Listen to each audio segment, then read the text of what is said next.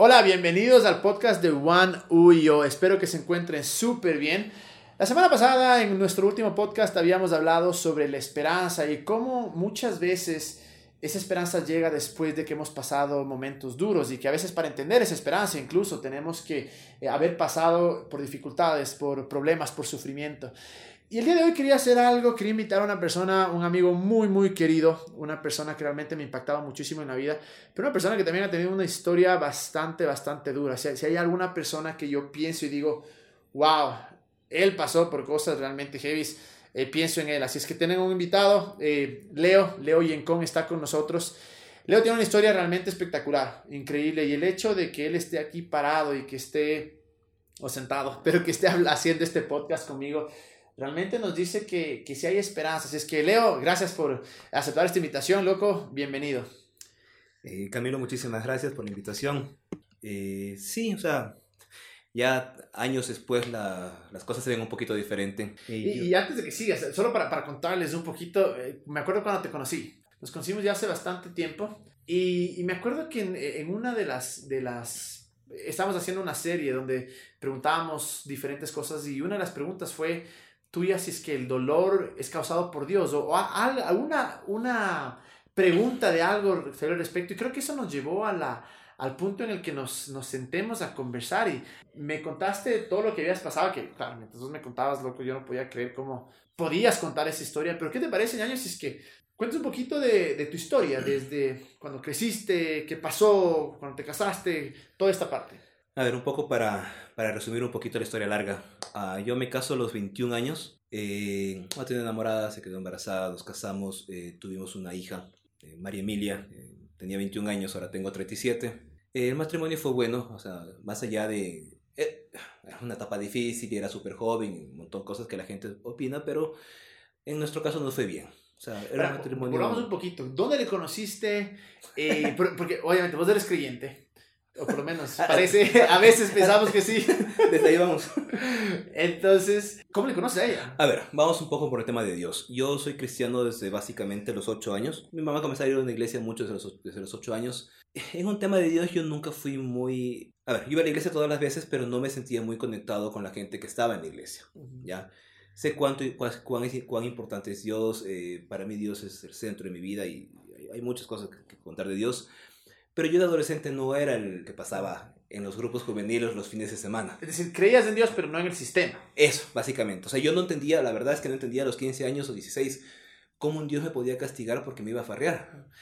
Que todavía no lo entiendes, porque no es verdad. Exacto, exacto. No, o sea, para mí, pero eso me decían en la iglesia. Exactamente. A ver, yo tenía 16 años, era un tipo normal. Eh, a mi familia, a toda mi familia le encanta bailar, entonces no, no le digan a Leo que no baile. Entonces, parte de ustedes está el baile. Claro, o sea, yo desde chiquito bailaba salsa. Entonces, claro. o sea, bueno, cualquier cosa, pero eh, entonces no me digan a los 15, 16 años no puedes ir a bailar.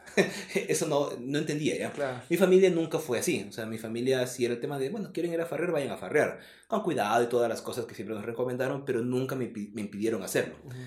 Entonces, como en una iglesia cristiana, evangélica, eh, bastante tradicional, la gente no te ve bien. Entonces, claro. viene el tema de disciplina, te pongo en disciplina, te saco de disciplina, te siento, te, o sea, todos los problemas que hay, ¿me entiendes? Uh -huh. Y yo por eso es que nunca me relacioné con amigos cristianos en, ese, en esa etapa. O sea, para mí era súper complicado. Porque yo, encima más yo estuve en un colegio católico. Uh -huh. Estudié en una escuela católica, estuve en un colegio católico, 12 años de católico. Me sé todo lo, el tema de la, la, parte católica porque me interesó el tema de Dios y también me interesaba entender un poquito cómo eran los católicos. Ellos nunca tenían problemas. Claro. Es más, yo tenía un, un cura en el colegio, que estaba en un colegio católico, que si decías vamos a tomarnos una cerveza, nos íbamos a tomar una cerveza con el cura. Claro. Era, era, un genio el cura, o sea, realmente era, era súper bueno. Entonces, imagínate, yo vivía de lunes a viernes en eso. En los domingos tenía que ir a una iglesia. Mis amigos eran gente del colegio, gente de mi edad.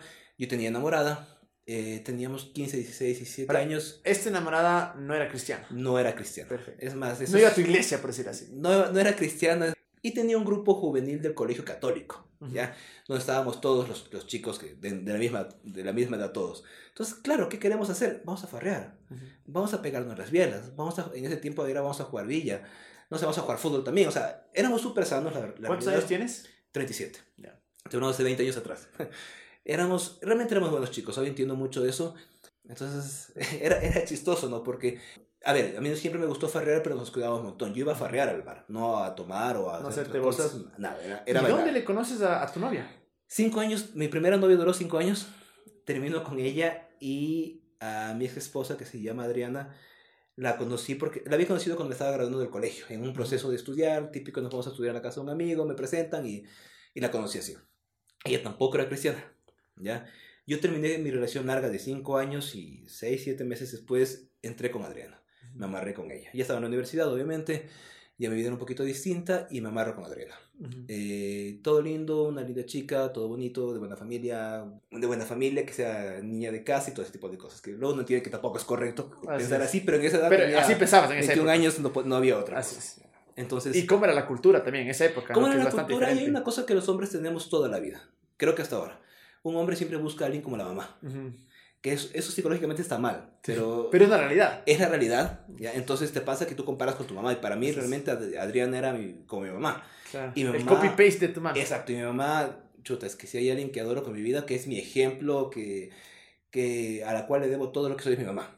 Entonces, claro, qué linda está mi mamá. Y en esta relación, claro, comenzamos ya a tener relaciones y se quedó embarazada. Ahora, dos cosas ahí. Uno, ¿qué sentiste cuando te dijeron, ve, como les damos acá, metiste la pata? A ver, yo amo ser papá. Yo no te puedo decir que Marimilia para mí fue un error o que nació porque se quedó embarazada. Tal vez la situación fue esa, ¿no? O sea, Ujú. no lo habíamos planificado, no habíamos pensado ser papás. A los 21 años no tenía, mi- mis, mis sueños eran otros. Pero cuando, me, cuando hicimos una prueba de embarazo, yo estaba con Adriana cuando pasó esto, y yo fui feliz.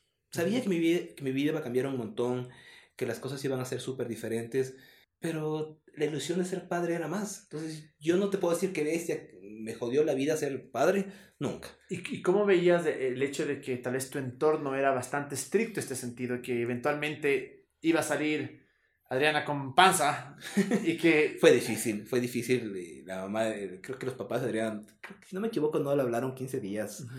Mi mamá eh, estaba histérica conmigo, o sea, fue, fue difícil la, la reacción de las personas iniciales. Claro, tienes 21 años, eh, tus suegros No en estabas listo, tal vez, ¿no? No, estaba. Es más, uno para ser papá nunca está listo. Eso hay que, hay que, hay que, hay que Dejarlo dejar claro. No, no hay manera de estar listo para ser papá. Eh, y claro, vienen, vienen los papás de Adriana, eh, ellos esperaban en ese tiempo, o lo que pensaban es que yo me iba a desaparecer, que no iba a estar, que no iba a ser responsable, porque era un chico de 21 años. Eh, yo estaba con Adriana 5, 4 meses, o sea, no es que que bestia, ya tenemos una Años. relación de años y bueno, ya, para nada. O sea, en el escenario normal era el peor, lo peor que pudimos haber Claro. hecho. O sea, nadie se imaginó esto. Pero viéndolo en, retros- en retrospectiva, yo... Hay personas que dicen, chuta, es que sí, te tuve cuando no pensé tenerlo. Para mí, Marimilia es lo mejor que me pasó. Nunca... ¿Cuántos años tiene Marimilia? Marimilia tiene 16 va a cumplir 16 este mes. Perfecto. Y Y eres muy cercano a ella. vive conmigo, yo me llevo con ella. Eh, o sea, para que viva conmigo es porque tenemos una excelente relación. Yo, hablo con- yo hablo de todo con María Emilia, o sea, de novios, de sexo, drogas, rock and roll, pornografía, todo lo que ustedes quieran O sea, hablar. tú tratas de ser lo más abierto posible para que ella tal vez no repita ciertas decisiones que has tomado tú. A ver, las decisiones que yo tomé en el sentido de por qué se quedó embarazada o, o cosas que yo cometí, sí son consecuencias de cosas que yo viví en mi adolescencia. Hoy, a mis 37 años, después de ser una psicóloga de más de un año, que ha sido un proceso súper fuerte, me he dado cuenta que muchas cosas pasaron por eso, Ujú. ¿ya? Eh, es una historia súper larga. Claro. Hay, hay cosas que pasaron en mi, en mi familia que en algún momento hicieron que el tema de que, que Adriana se quede embarazada y que tenga una hija fue bueno, Ujú. pero es una historia súper larga para contarte. Pero, ¿por qué? A ver, con- ¿por qué yo me llevo bien con María Emilia? Una, porque vivimos juntos y tenemos que tener una buena relación. Claro. Otra, porque mi manera de ser nunca ha sido ser súper estricto. Yo no soy súper estricto con mi hija. Ujú. O sea, sí soy estricto. No es que O sea, viva, viva la joda, viva la obviamente. farra.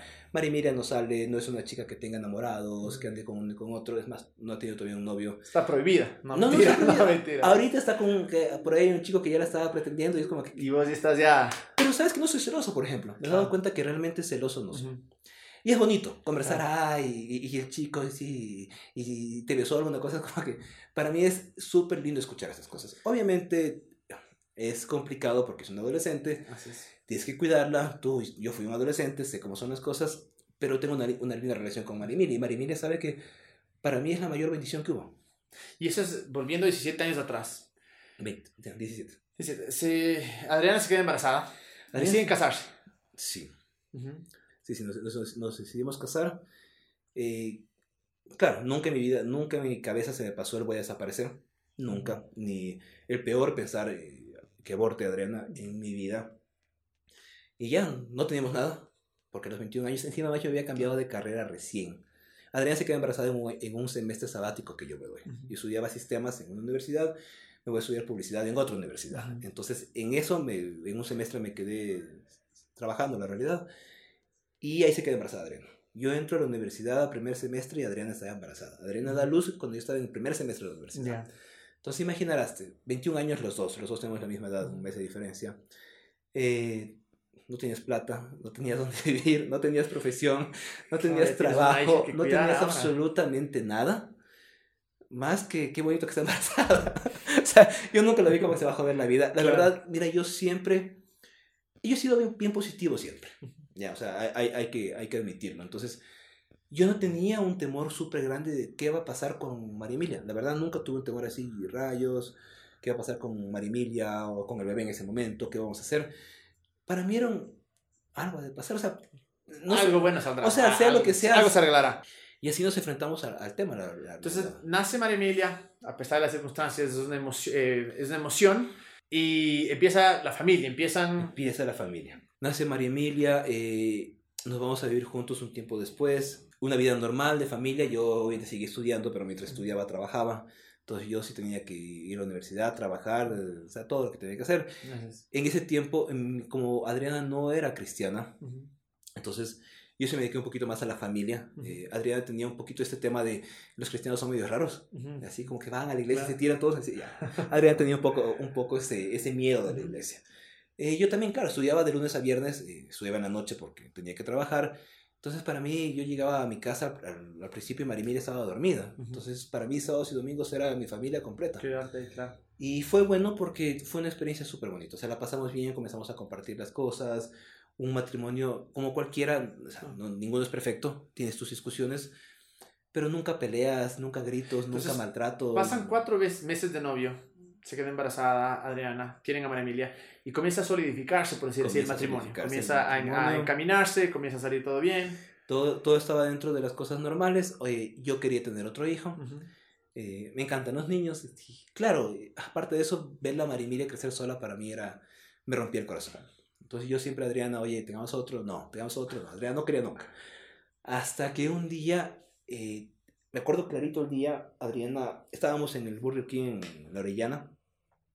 Antes habían juegos infantiles afuera. Y Marimir estaba jugando sola, como siempre. Porque era una niña, bueno, muy de repente encontraba un niño para jugar en los, esos Ujú. cosas. Estaba sola jugando y yo le dije a Adriana, no, no, no es justo, o sea, no es justo que Marimir crezca así. Y me dijo que sí. Ah, No, Ahora sí, tío. ¿para qué? No, no hay que esperar. No has para dicho nada. No has dicho nada. Eh, Adriana se hizo sacar el. Es más, había puesto hace dos meses el método conceptivo Ujú. el Norplan, creo que se llama. Fuimos al doctor, el doctor nos dijo, ¿saben qué? Bueno, Adriana se ha cuidado cuatro años y medio, así que nos va a tocar esperar un, un poquito. Le sacó el método, esperar un poquito, nada. Al mes estaba embarazada. Qué bestia. Fue la felicidad más grande. Fue muy diferente que, que María Emilia porque este era esperado. Ese sí fue el, ahora sí queremos. Es como que mañana, el rato que tú tengas un hijo, va a ser, ese es el esperado. Entonces, claro, ir a, ir a avisar a la, a la casa, a mi, familia, a su familia. Todo el mundo se alegró un montón. Era como que qué hermoso, van a tener otro hijo. Y era lo más hermoso. Habíamos trabajado, gracias a Dios nos había ido bien. Eh, yo ya me había puesto la empresa para, para ese entonces. Y eh, claro, el departamento donde vivíamos ya nos quedaba pequeño. Eran dos habitaciones y ya teníamos, íbamos a tener dos hijos.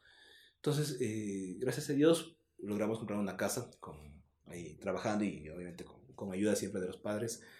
Eh, compramos una casa. ¿Qué edad tienes en este entonces?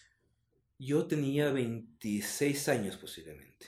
A ver, yo viví, cua- 20 no, 25 años. Ya habíamos comprado la casa. eh, ya, no, ya nos habíamos ido un poquito para... O sea, Martina nació todavía en el departamento. ¿ya? Y creo que a los 3, 4 meses nos fuimos, o dos meses, nos fuimos ya a la casa. Porque nos tenían que entregar la casa, todo ese tema de compra todo lo de la casa, arregla todo, o sea, siempre es complicado, ¿no? Entonces nos fuimos ya a vivir a la casa. Entonces, vos vas desde los 21 años, te enteras de esto, sacándote la madre, llegan, pasan 5, 6, 7 años después de los que parece que todo está bien. Es que, decir, es que Camilo, todo estaba bien. O sea, tenías una, una, empresa tuya que estaba funcionando, que estaba despegando, pudiste comprarte una casa, tenías, nació la segunda hija que tanto anhelabas, la relación con Adriana bastante bien. Cuando, a ver, antes de, de que Adriana se quede embarazada de Martina, posiblemente fue el momento que como que menos nos entendíamos. No era tan complicado, pero hay momentos en una relación, cualquier relación. Pero después de que se quedó embarazada, todo era...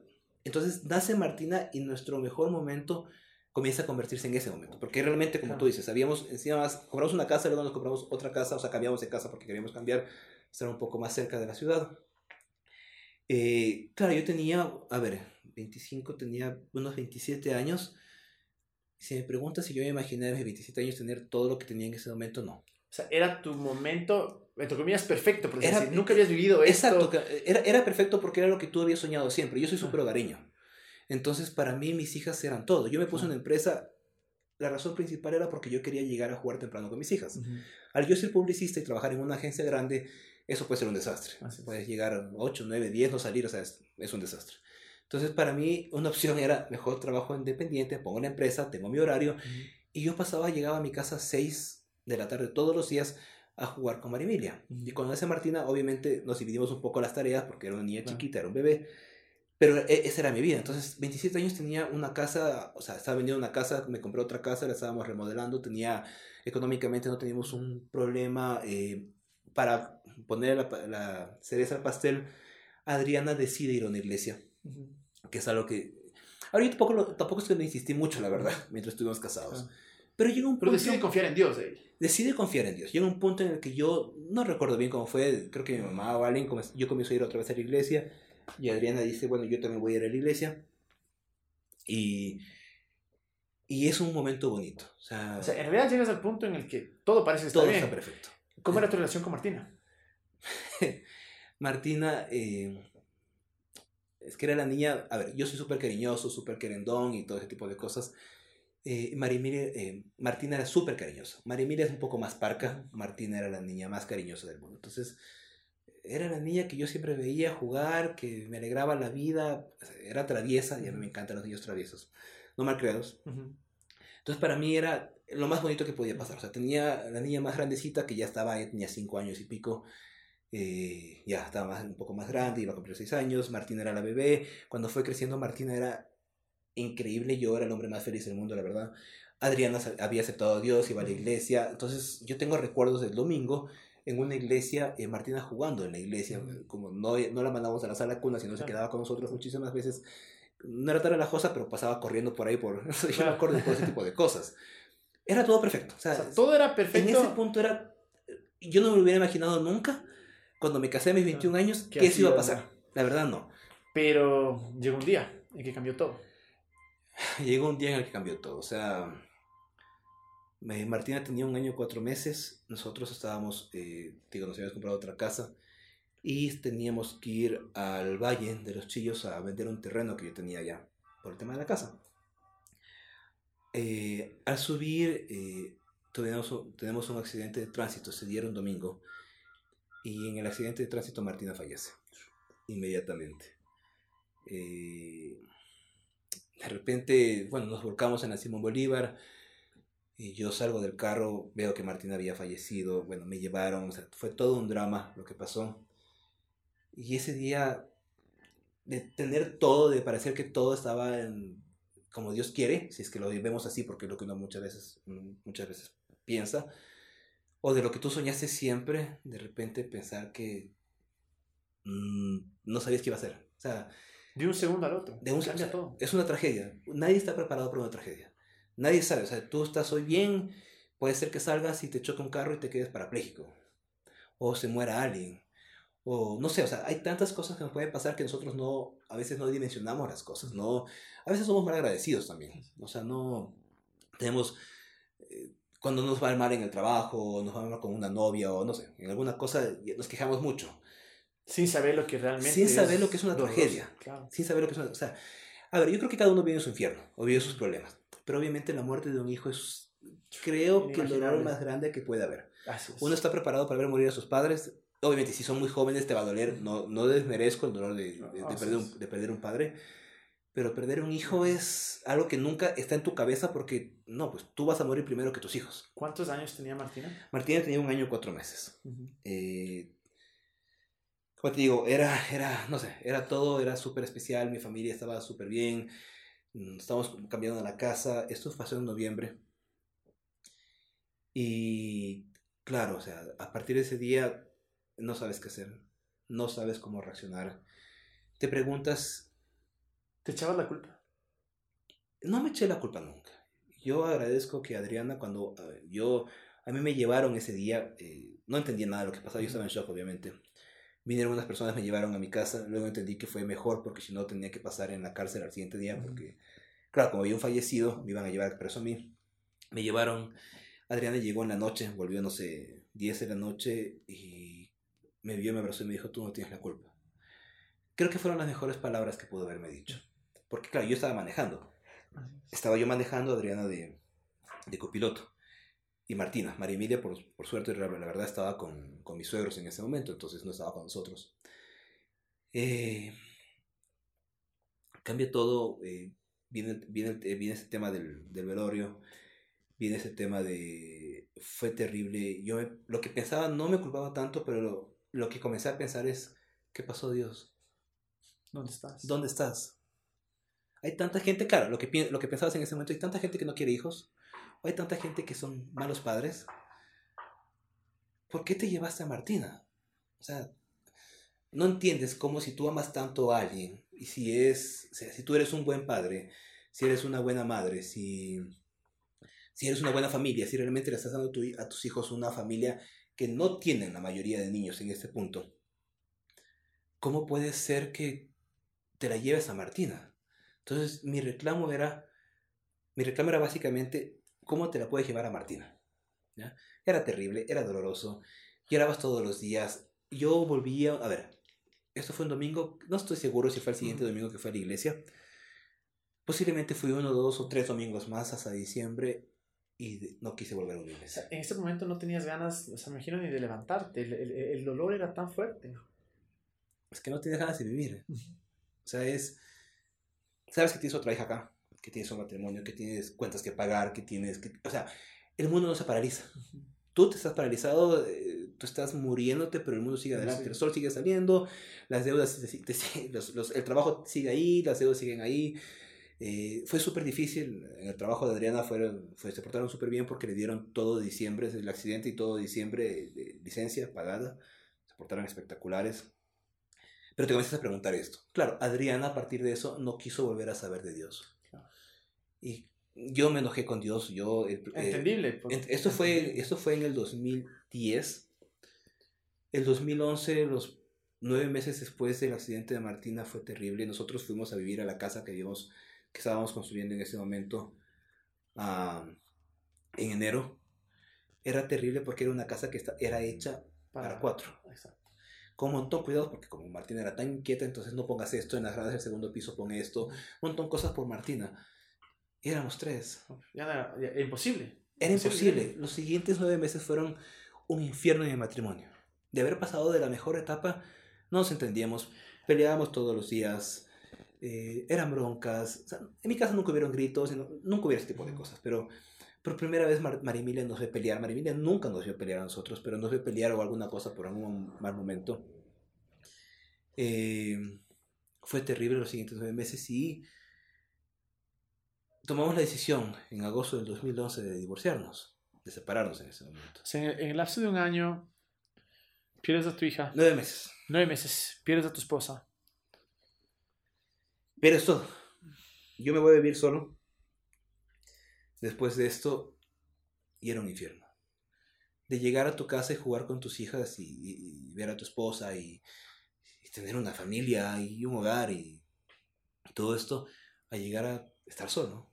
Llegar a tu, a tu casa, a tu departamento, que no haya ni perro que te ladre, que no haya alguien que te pregunte cómo estás. Es, o sea, es pasar del cielo al infierno. infierno. Pero un infierno Heavy. O, un infierno es que no quieres vivir, que yo no le deseo el dolor. Yo es un dolor que no le puedo decir absolutamente a nadie porque no quisiera que nadie lo pase. Entonces yo me quedo, me, me, quedo solo, esto fue ya en el 2011 y en el 2012 entro en una depresión. O sea, realmente fue un proceso de depresión porque el, el admitir o el tener claro que muere una hija o, sobrepasar la muerte de un hijo es un proceso muy fuerte y un proceso de, de duelo muy complicado. Y yo tengo, o sea, obviamente en el 2011 fue una psicóloga, me ayudó un poco, pero en el 2012 me encierro. Decisión mía. No ¿A qué te refieres con que te encierras? Como tengo la empresa, no salía ni de trabajar. Todo desde la casa. Me quedaba en tres días en mi casa y dos podía salir, pero a trabajar por alguna cosa, porque me tocaba alguna cosa. No quería salir de mi casa. Llegaba en, en, las noches y lo que hacía era, o estaba en la casa y ya tipo seis, eh, prendía música, cogía un libro, cogía la Biblia, porque abrí me peleó con Dios en el 2011, pero en el 2012 cuando entro en esta depresión, vuelvo a la iglesia. Lo único que yo hacía era volver a la iglesia. Me costó un montón volver a la iglesia. Yo me peleé con Dios y en el 2011 hubieron reclamos muy fuertes contra Dios. No entendía. En, el, en diciembre del 2011 yo tengo un... Eso no está bien. O sea, caigo en una depresión, en un hueco muy fuerte y me acerco a Dios otra vez. ¿Sabías que aún estando en el infierno todavía estabas cayendo más profundo porque ahora ya era algo interno? Lo que yo pensé en ese momento, para serte sincero, es, tenía 30 años, había perdido todo. Tuve ganas algunas veces de quitarme la vida, pero como no podía, no, lo hubiera podido hacer, es cómo vivo en adelante. No me queda otra, o sea, no me queda otra que seguir viviendo. No había otra opción. yo, no, yo podía no querer vivir, pero no podía no vivir. Entonces no había otra, otra razón que no vivir. Obviamente tenía una hija que también era súper importante para mí. Entonces tenía que vivir. Y yo caigo en este hueco porque me doy cuenta que estoy haciendo todo mal de la depresión y de tomé decisiones muy equivocadas por la muerte de Martina. Entonces yo comienzo a, a tener este proceso de qué va a pasar después. Ya sigo así y si me dedicaba al alcohol, al sexo, a las drogas, no sé, a cualquier vicio, ¿qué hacía? No era feliz. Eso me, me podía alegrar un momento la vida. Entonces yo por eso voy al lugar donde fui siempre a buscar al pastor principal de la iglesia en ese tiempo, decirle, necesito ayuda. No entendía, seguía enojado con Dios, no entendía por qué Dios había hecho esto, qué es lo que pensaba en ese momento, pero no había otra. Y es lo único que comienzo a hacer en la iglesia. Y, pero esos ocho meses, que fueron básicamente, la verdad, ocho meses, me encierro por completo. Claro, para mí mi, mi vida era literal en la noche, eh, leer, leí muchísimo, eh, leer la Biblia, leía libros también leía la Biblia, hablar con Dios, tener momentos de oración, que eran muchas veces mucho, eran reclamos, pero ya desde otra perspectiva. Eh, desde otra perspectiva. Eh, llorar, lloraba todos los días. Yo tengo una foto que alguien me sacó un cumpleaños que no quería ir. Y es, en serio, mátenlo al pobre porque ya no quiere saber nada. Tengo, una, tengo una cara de que solo quiero morirme. Fueron ocho meses. Lloré, batallé, grité, me quería morir. Eh, pero fueron ocho meses en los que sabía que Dios estaba a mi lado. Comencé a sentir el amor de Dios. Comencé, por primera vez, comencé a sentirlo a Dios, a un Dios real, que estaba ahí, que me estaba abrazando y que me, y que me mostraba en oración, y no solo en oración, o sea, aunque parezca ilógico, yo muchas veces cogía una cerveza y un cigarrillo y chileaba con Dios. En cada momento de tu vida lo sentías. Era difícil, fue un proceso, porque al principio no. Mientras comencé hacer como que un análisis de qué había pasado en mi vida, no solo con la muerte de Martina, porque fue el divorcio, porque fue Mar Marimilia, yo tan pegado a, mis hijos y Marimilia ya no la veía todos los días, me quería morir, fue a analizar todo, todo lo que había pasado en mi vida. Y eso comenzó a acercarme un poco a Dios y, y, para mí era Dios mostrándome muchas cosas y muchas respuestas. Entonces eso me comenzó a sanar un poco, o sea, el tema de volver a tener una esperanza de decir, bueno, no me queda otra, voy a vivir y voy a vivir bien y al final está Dios aquí. No sé cómo, no entiendo todavía cómo funciona esto, pero está Dios ahí. Y de repente volver a sonreír por algo, volver a sentir un, algo bonito porque pasaba así, yo lloraba muchísimo, pero de repente volver a sonreír por algo era bonito. Ya, ya no estaba Martina, el dolor no se me iba. ¿Crees que el dolor se va? Yo creo que la palabra adecuada es resignación. Si me preguntas si me duele lo de Martina, yo la extraño todos los días la gente que, que, perdió a alguien muy querido va a saber que no vive con un, con un vacío eterno. no hay manera de tapar el vacío. Mi vacío está ahí. Pero yo hoy lo veo de una manera completamente diferente. Yo aprendí a ver, esto es raro decirlo, pero yo aprendí que en todo lo malo hay algo bueno. Por más fuerte que suene o por más feo que pueda sonar o, lo que ustedes quieran, a mí la muerte de Martina me enseñó muchísimas cosas. Yo posiblemente no fuera el hombre que soy hoy si no fuera por la muerte de Martina. No digo que, hubiera querido que, que, fallezca, obviamente. Pero a pesar de las circunstancias, pero a pesar de algo pasó en ti. comencé a ver las cosas positivas de la muerte de Martina. ¿Ya? Muchos tiempos después. o sea, yo hoy hablo de Martina y se me, me, brillan los ojos porque yo sé que el año cuatro meses que estuvo aquí la aproveché. Pues que la pasamos recontra bien. ¿ya? Entonces, si Dios me la dio un año cuatro meses, me la gocé como tenía que haberme la gozado esta niña. Entonces no me queda nada decir, oh, no, no pasé con ella, no fue un buen padre. Para mí era mi, mi, vida entera. Es decir, aprovechaste el momento que tuviste en tus manos. 100% la... Que es algo muy valioso también, ¿no? Sí, Saber que todas las oportunidades que tenemos en nuestra vida hay que aprovecharlas hoy. Y creo que eso me ayudó a no recriminarme después tampoco. Claro, pasó esto, ya, como, digo, yo a los ocho meses, en agosto del 2012, finales de agosto del 2012, vuelvo a, sí, 2012, vuelvo a salir, a ver amigos, a, a salir, a conversar un rato, a reírme, vuelvo a ver el proceso de duelo fue súper fuerte. Esos ocho meses fueron los más difíciles. Yo veía fotos de Martín y iba llorando. Y ahora veo fotos de Martín y digo, oh, qué linda que era. Es muy diferente. Eh, y comienzo ya a, a, tener una vida un poquito diferente en eso. Fue un proceso largo porque fue 2012. Y yo te puedo decir que la última vez que yo lloré por Martina, pero a moco tendido, o sea, ya el otro se moría sin saber por qué, simplemente quería llorar, será hace unos tres años. Y, y ahora, porque, claro, yo, 2016, cuatro, tres años, casi cuatro, que, porque fue al comienzo de 2016 que nos conocimos. Em, te vi siempre una persona tan alegre, tan positiva, tan real, tan real, porque sí, había días que venías medio, medio molesto, pero no, no, no definía. Es decir, la gente no dice, él es un man amargado, para nada. Es más cuando yo creo que la gente que te conoce saben que eres chistoso, eres lleno de alegría, eres, eres bastante real, bastante pensativo, eh, analizas mucho las cosas. Jamás me imaginaría que hubieras pasado por algo así. Y, topabas ese tema de que, claro, que, fue Dios el que realmente te ayudó en, ese, en ese momento. ¿Qué, ¿Qué, más? ¿O crees que solo fue Dios? ¿O qué más fue lo que...? Porque sé que muchas de las personas que están escuchando tal vez están pasando por algo duro. ¿Qué puede ser esa cosa que te lleva ahora?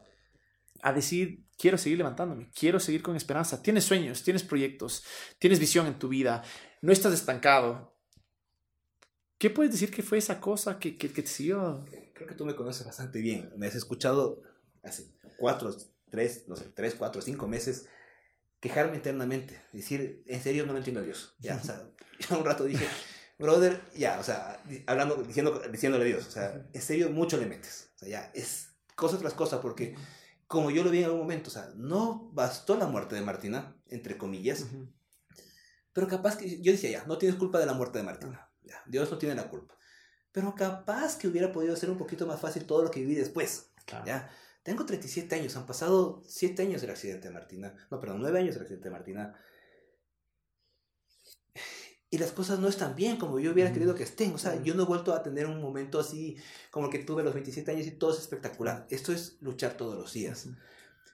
Para mí es Dios. Realmente lo principal, yo para mí muchas veces la gente lo llama de como quiere llamar, ¿ya? Yo no, no tengo tanto problema. Para mí es Jesús sobre todo. Exacto, en tu vida. En mi vida pues. es el tema de Jesús porque es la esperanza que te da, porque es el, mira, no, no va a estar todo bien. Este mundo, no sé si es un mundo caído, un mundo roto, no, no sé exactamente la explicación, pero este mundo es complicado, la vida es dura.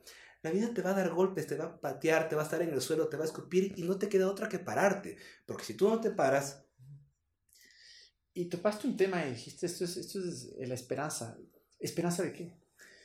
Esperanza de que las cosas están bien. Ah, yo, yo, me acuerdo clarito a mí, la, la serie esta de Simpsons, la, la última serie, antes de, de, este, de, esta pausa, fue, fue un tema muy bueno para mí porque es eso. O sea, hay un momento que es espectacular, estás en el verano y qué rico, todo es lindo, ¿ya?